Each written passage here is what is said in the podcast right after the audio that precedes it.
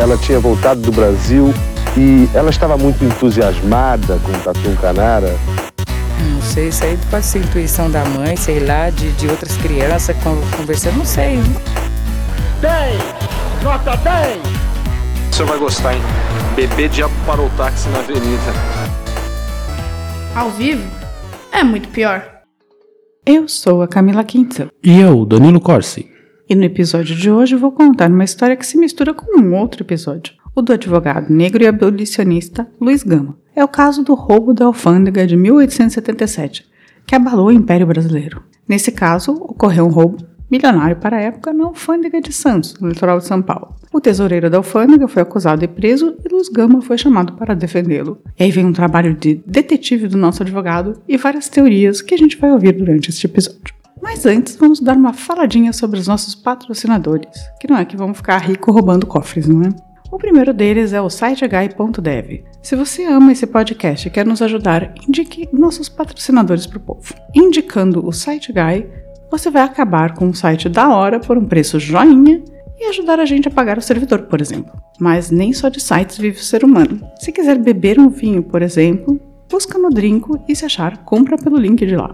E por falar em Drinco, o que, que esses lindos mandaram pra gente hoje? O vinho de hoje é o Los Oscuros Red Blend 2019, um vinho argentino tinto feito com as uvas Malbec, Cabernet Franc e Cabernet Sauvignon, que é um vinho, segundo o site, com um paladar suculento e grande complexidade aromática. Olha só, cheiroso e suculento, que está por cerca de 120 reais lá no drinco.com.br. Aproveita! Brinde história? Tchim, tchim. Tchim, tchim.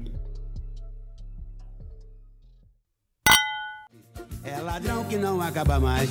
Tem ladrão que não acaba mais. Você vê ladrão quando olha pra frente. Você vê ladrão quando olha pra trás. É ladrão que não acaba mais. Certo. Tem ladrão que não acaba mais. Você vê ladrão quando olha pra frente. Você vê ladrão quando olha pra trás. Bem, para começar, devo falar que todo esse episódio se baseou em dois únicos elementos. Uma extensa matéria na BBC sobre o crime da alfândega e a participação de Luiz Gama na sua elucidação e também o livro Crime, 1877 a 1879, com textos do próprio Luiz Gama, organizados por Bruno Rodrigues de Lima e lançados pela editora Edra, do meu amigo Jorge Salom. A Edra está lançando as obras completas do Luiz Gama e esse é um dos volumes dessa coletânea, justamente o que trata do crime da alfândega. Agora que vocês já sabem de tudo isso, vamos lá. Era uma sexta-feira, no dia 16 de fevereiro de 1877, e o senhor Antônio Estáquio Largacha, filho de espanhóis, portanto branco, fechou o escritório, gritou sextou e foi para o finde. O que ele não esperava era voltar na segundona e se deparar com absolutamente nada no cofre. O que tinha lá dentro? 185 mil contos de réis, uma fortuna absurda, que seria o equivalente a 20 milhões de reais hoje em dia. Esse dinheiro tinha simplesmente desaparecido no ar. E por que tinha tanto dinheiro naquele cofre? Esse dinheiro vinha do pagamento de taxas pagas por produtores de café para exportação. Ou seja, passava uma boa grana ali no Porto de Santos, né, Danilo? Aparentemente. Tá. Então, a princípio, todo mundo olhou para o senhor Largacha e mandou um: Ok, você era a única pessoa que tinha a chave desse cofre. O dinheiro todo sai do cofre, que era tido como inexpugnável, e eu usei uma palavra bonita aqui. Todo mundo achou que era o tesoureiro, pronto, cadeia nele, né? Vi de PC Farias, né? Você acha que o tesoureiro é sempre culpado? Sempre culpado. Mas calma que ainda vamos ter depoimentos falsos, um cofre impossível de ser arrombado, um telegrama misterioso, um empreiteiro chique e uma quadrilha de alemães. Olha só. Voltando. Temos Largacha preso já na segunda-feira à tarde. Ele não era um cara desconhecido. Numa cidade de 10 mil habitantes, isso mesmo, tamanho de três quarteirões do Itaim Bibi, ele já tinha sido vereador, ocupado cargos públicos e tal. Na matéria já citada, o historiador coloca em contexto que, apesar do número pequeno de moradores, a cidade era o centro financeiro do Brasil naquele momento, pois todo o café do interior de São Paulo ia para Santos, assim como havia uma movimentação grande de pessoas na cidade. O que chocou todo mundo do Império foi não só que o roubo foi um dos lugares que eram conhecidos como serem realmente seguros, né? Ou seja, a alfândega, que era tipo ó, roubar a Polícia Federal hoje em dia, mas também pelo valor. Com esse valor, o cara podia comprar até 150 escravos. E não só, tocar uma fazenda grande, fazendo ainda mais dinheiro. Uma grana muito considerável mesmo para a época. Tá, mas por que que Largacha foi tão rapidamente preso? Porque a polícia é preguiçosa. Exatamente. Além de ele ser o único ser humano com a chave desse cofre, que todos diziam não podia ser arrombado, ele foi colocado no local por alguns boatos. E vou te dizer que depois de ouvir mais de 200 depoimentos, os policiais chegaram à seguinte conclusão sobre como o roubo ocorreu. Largacha vai embora da tesouraria na alfândega normalmente, como faria qualquer sexta-feira, mas horas depois, quando todo mundo já tinha saído, ele volta. Aí ele tenta abrir o cofre com uma chave micha. Aí uma pausa aqui porque eu fui pesquisar para tentar entender o que era uma chave micha para trazer para vocês. O que é uma chave micha? E aqui vai. A chave micha nada mais é que uma chave comum em que todos os cortes estão em seu máximo.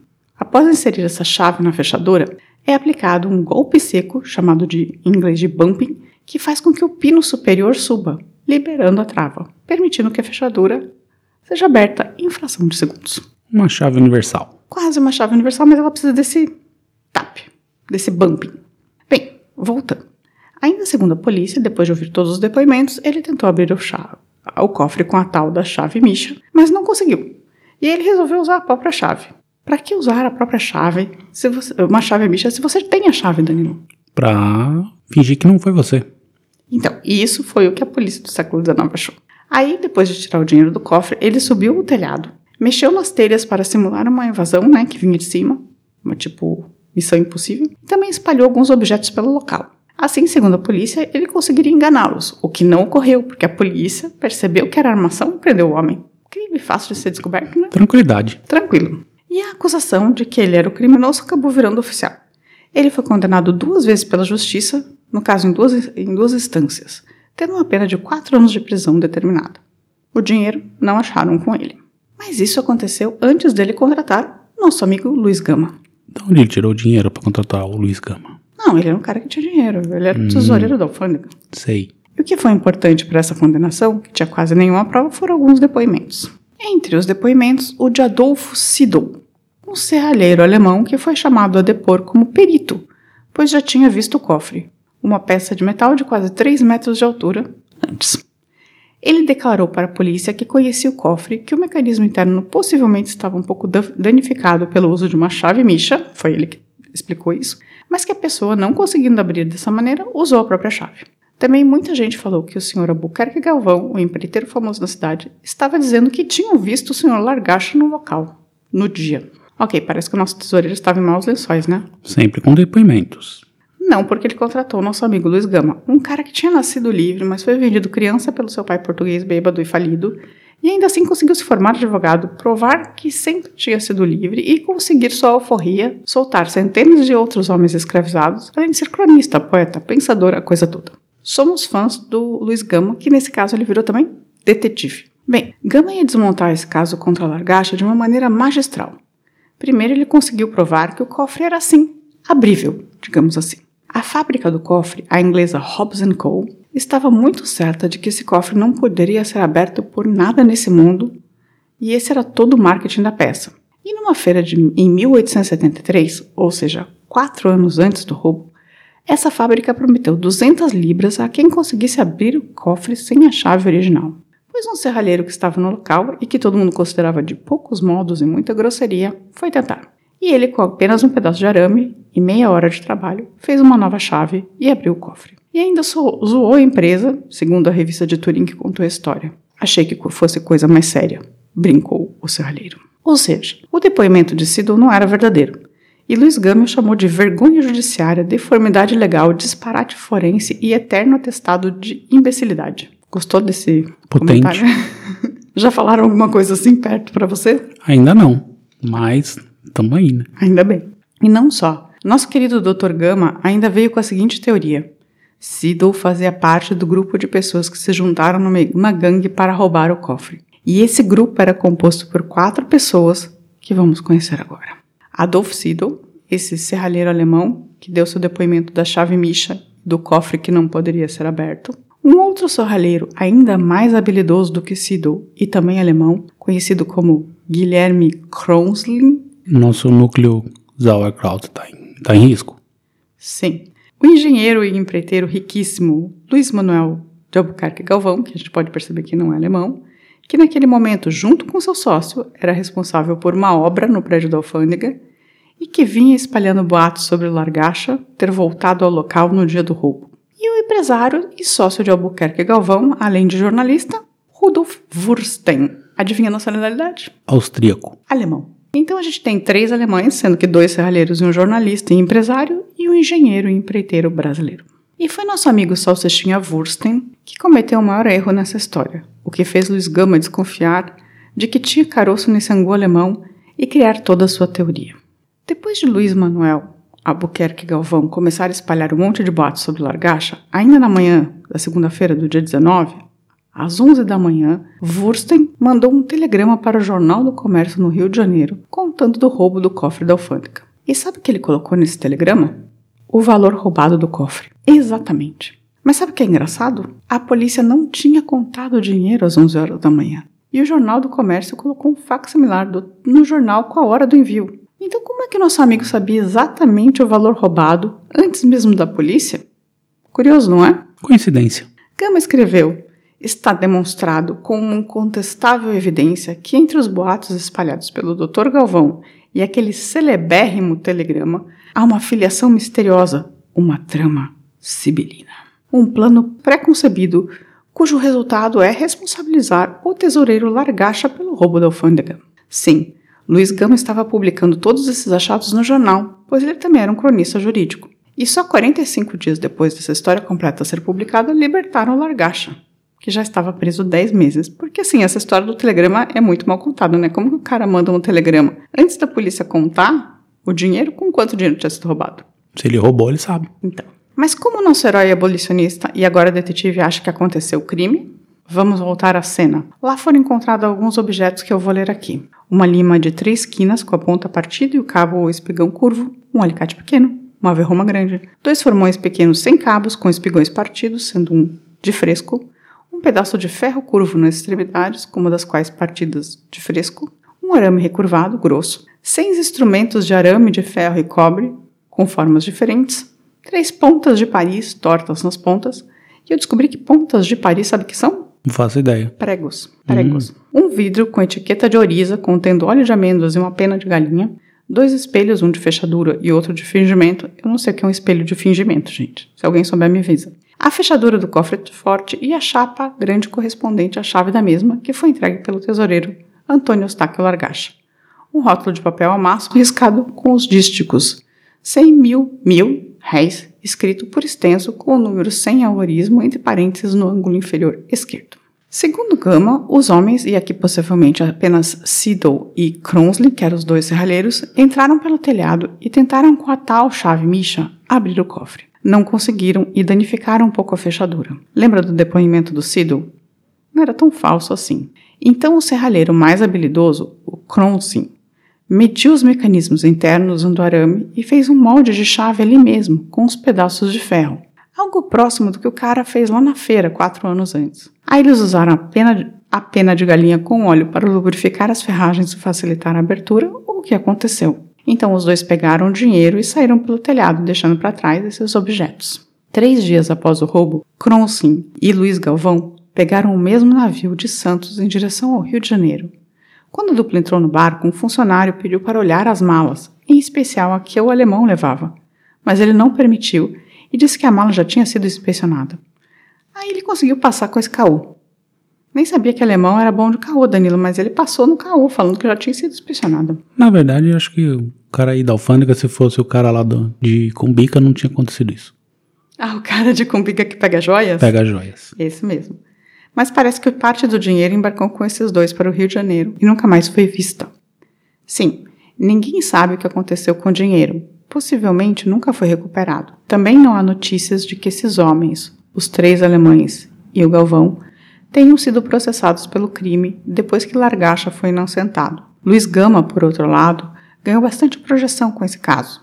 Ele já era conhecido como um advogado de porta de cadeia que tinha uma ótima taxa de solução de casos. Talvez por isso mesmo tenha sido contratado pelo desesperado Largacha. Mas depois da repercussão com a soltura dele, a fama do Luiz Gama cresceu para além de São Paulo e virou nacional. E essa foi a história do roubo da alfândega, que muito provavelmente, se não fosse um esforço do Sherlock Holmes de Luiz Gama, acabaria com o inocente preso por quatro anos, com sua reputação completamente destruída. Agora vai dizer que não é uma história emocionante? Tem gente descendo pelo telhado, cofre arrombado, milhões roubados, um advogado detetive. Mereceria um filme, não? É, talvez. Você já conhecia essa história do roubo da alfândega? Eu conheci a história do roubo da alfândega assim por cima. Sabia que tinha acontecido isso, mas não sabia zero detalhes. Muito curioso. Você curtiu? Bastante. É, então essa foi a história. Você tem mais algum comentário? Não. Vamos para os recadinhos? Bora.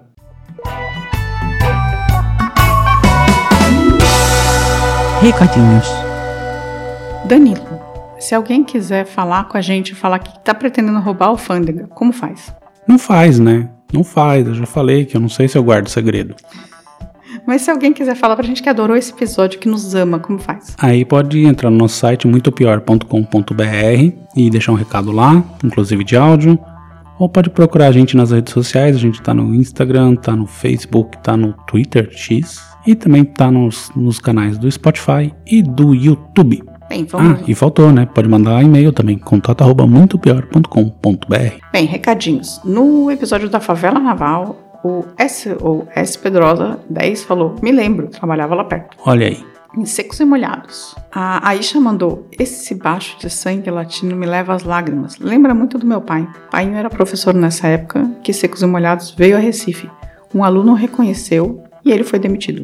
Me emocionei. Grata. Eita. Eu não entendi se o pai dela. Eu acho que ele foi demitido porque o aluno reconheceu ele no show. No show, Podia é, estar no pelo show. que entendi, é isso. É, então, também achei. Foi ver show de pessoas esquisitas. É, no Secos e Molhados também a Camila ZM5KE mandou Primavera nos Dentes é uma das minhas canções favoritas. Nunca sei se é inventa contra a mola que resiste ou inventa contra a mola que resiste. Já ouvi as duas formas, tanto na canção quanto no poema original.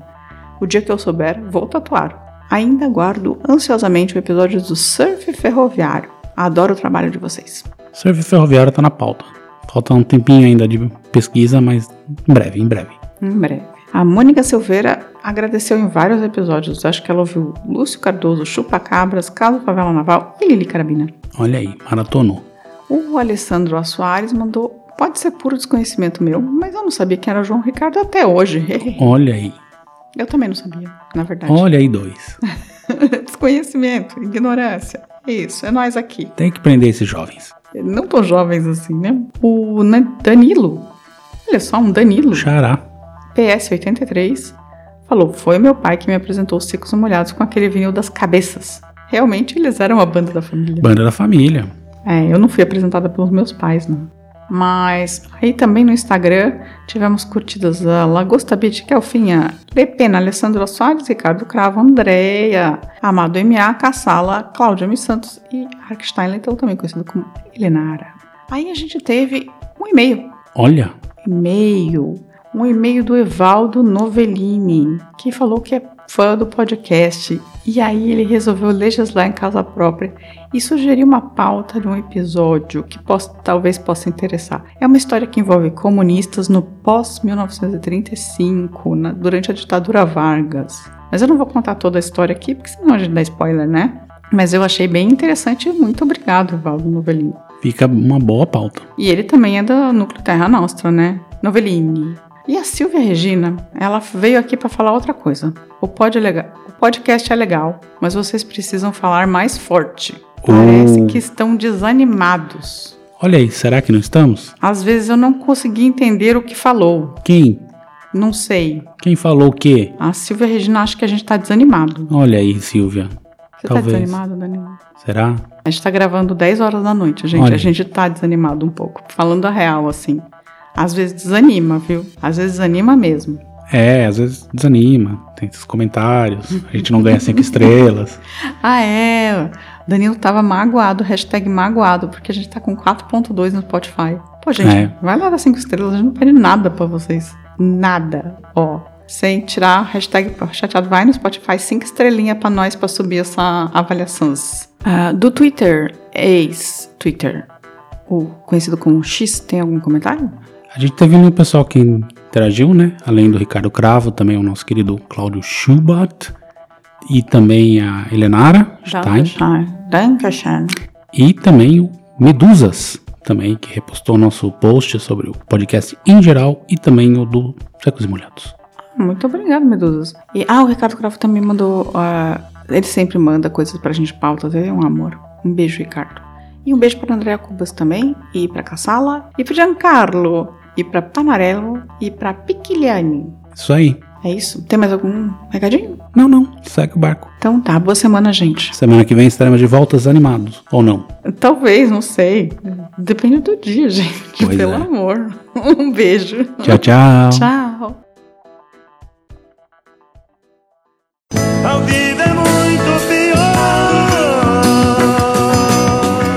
Esse episódio é um oferecimento de trinco.com.br e siteguy.dev.